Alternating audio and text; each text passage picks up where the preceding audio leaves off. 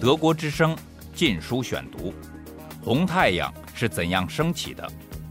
延安整风运动的来龙去脉。作者高华，香港中文大学出版发行。第十七节，一九三五年五月十二日，旨在批评林彪等人右倾动摇的中央政治局扩大会议在会理郊外召开。与会者仅有张闻天、周恩来、毛泽东、王稼祥、朱德及一三军团司令员和政委林彪、聂荣臻、彭德怀、杨尚昆。这次会议名义上的主角是张闻天。他按照会前与毛泽东、王稼祥商量的报告大纲，严厉指责林彪等人对毛军事指挥的怀疑是右倾。在这个时刻，毛颇需要张闻天所擅长的理论词汇，只要将这股对自己不满的风潮压下去，扣什么帽子都无所谓。也许考虑到张闻天仅是一介书生，还不足以震慑林彪等武将。毛泽东全然不顾自己是当事人的身份，亲自出马，严厉指责林彪、刘少奇，称彼等信和电报是对失去中央苏区不满的右倾情绪的反应。毛并认定林彪是娃娃，不明事由，而将事先毫不知内情的彭德怀看成是幕后挑唆者。毛在利用了张闻天作为反林彪、刘少奇的主攻手以后。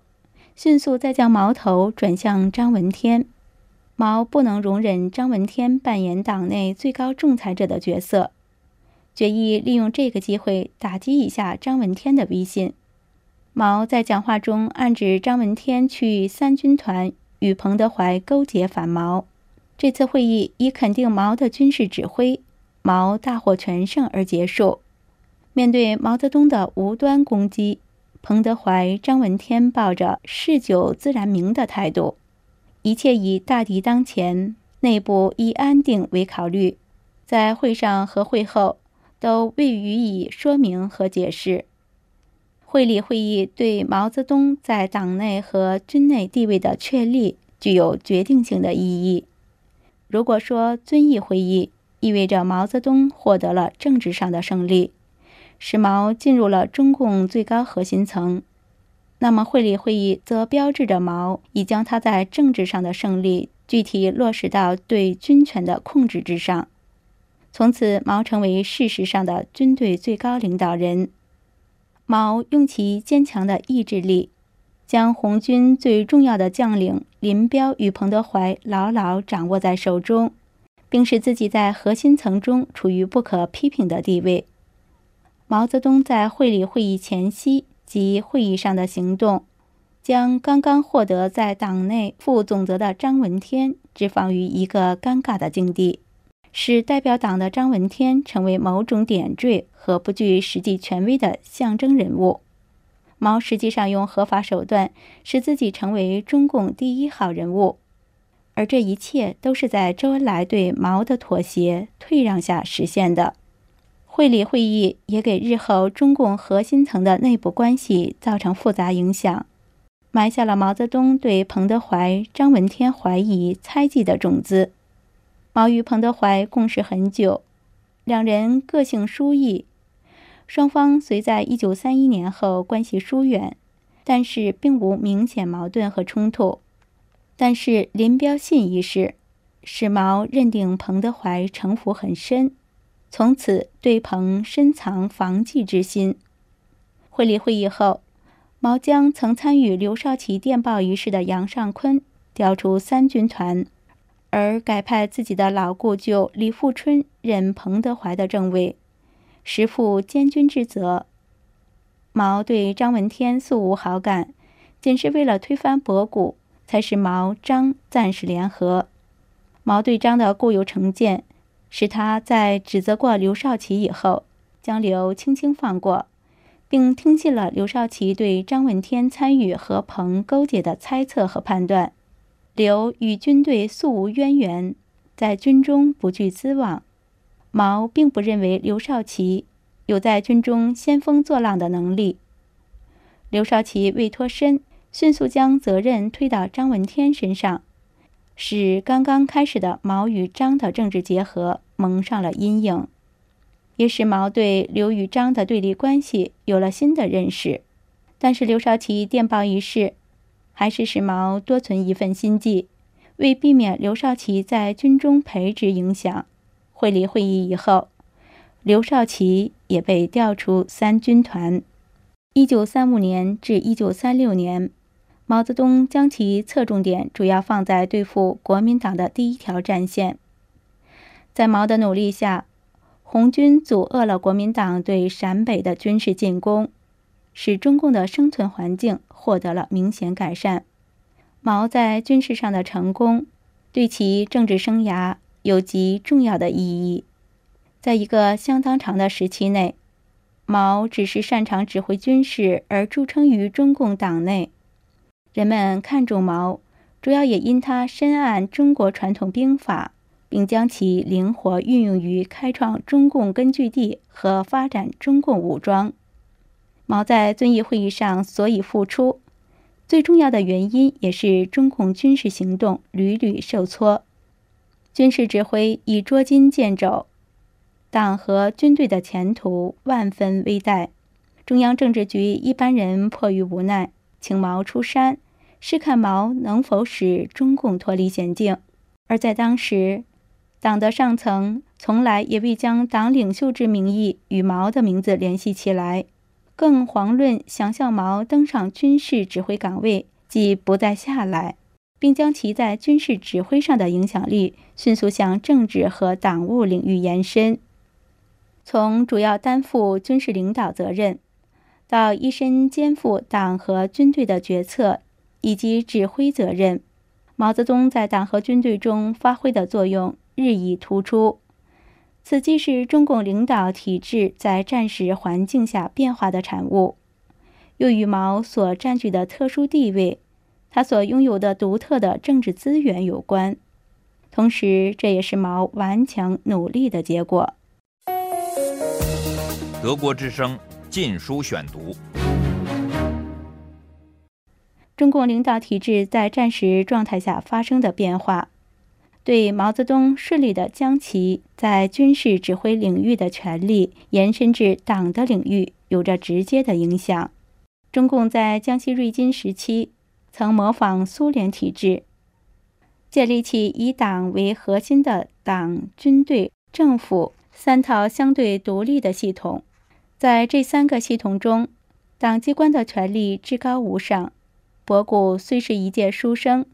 对军事指挥完全外行，但他主持的中央政治局和书记处却完全将军事系统置于自己的领导之下。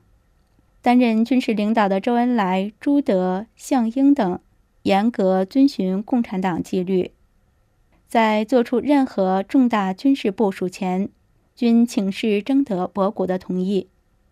李德发挥的作用虽然极大。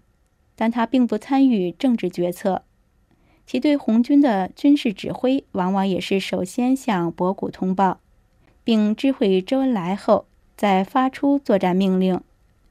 尽管他的个人意见一般均是最后意见。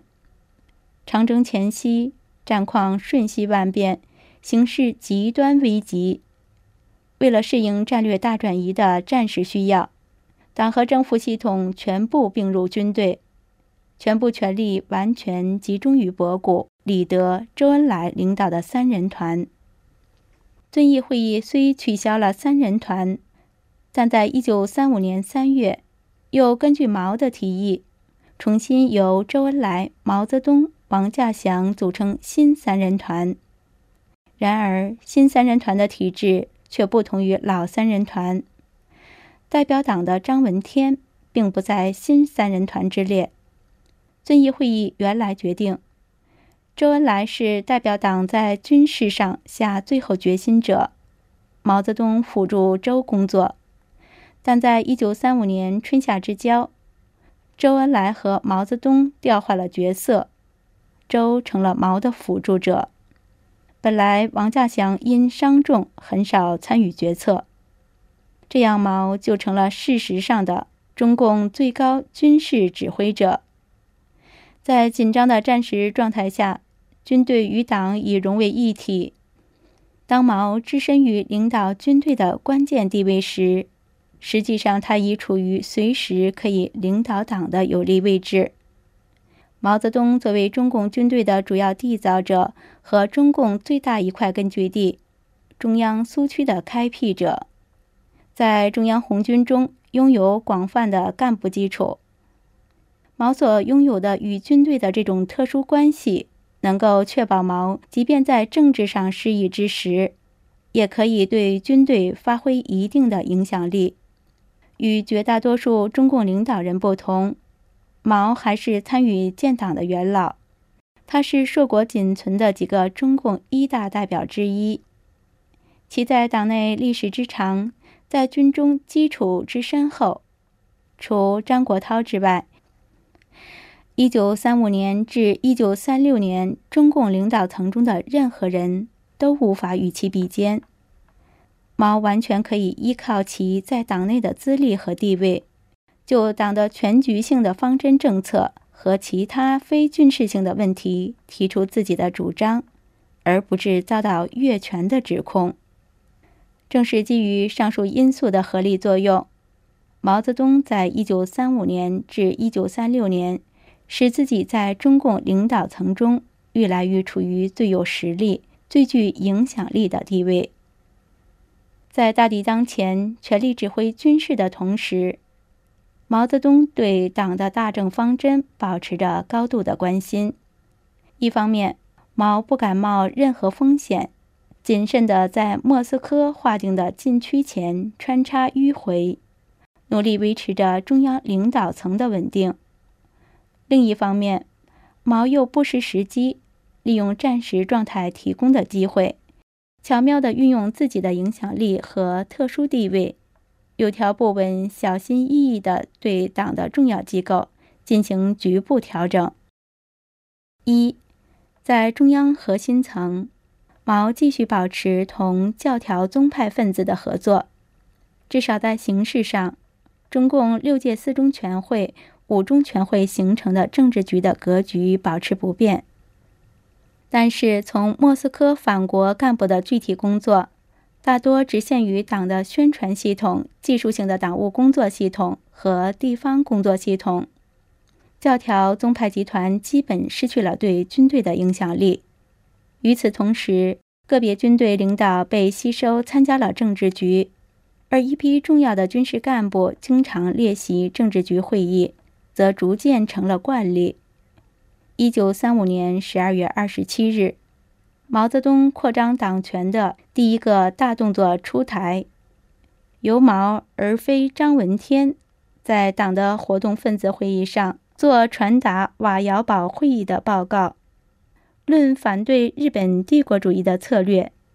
一九三六年五月，由毛主见美国记者斯诺。二。毛将与周恩来等关系密切且和莫斯科有较深情感联系的原国家政治保卫局局长邓发调做其他次要工作，将原由政治局直接领导、因长征而不复存在的国家政治保卫局易名为方面军政治保卫局，并派自己在江西瑞金时的秘书王守道担任该局领导。将这个关键机构予以恢复，并划归于自己管辖之下。三，毛任命王守道取代邓颖超负责刚刚恢复建制的中共中央秘书处，并同时领导中央军委机要科、原国家政治保卫局机要系统，将原由邓颖超负责的党、军队秘密工作等全部机要通信系统。置于自己的统一管理和严密监督之下。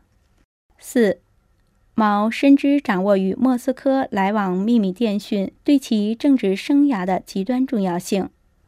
从一九三五年末开始，毛就直接控制与莫斯科的电讯交通，而不容其他任何领导人插手，从而确保自己在信息掌握、研判。及利用上获得任何人无法得到的优势和便捷。毛泽东对军权与党权的蚕食，是在张闻天的配合及利用了张闻天的党的领袖地位，以公开的形式进行的。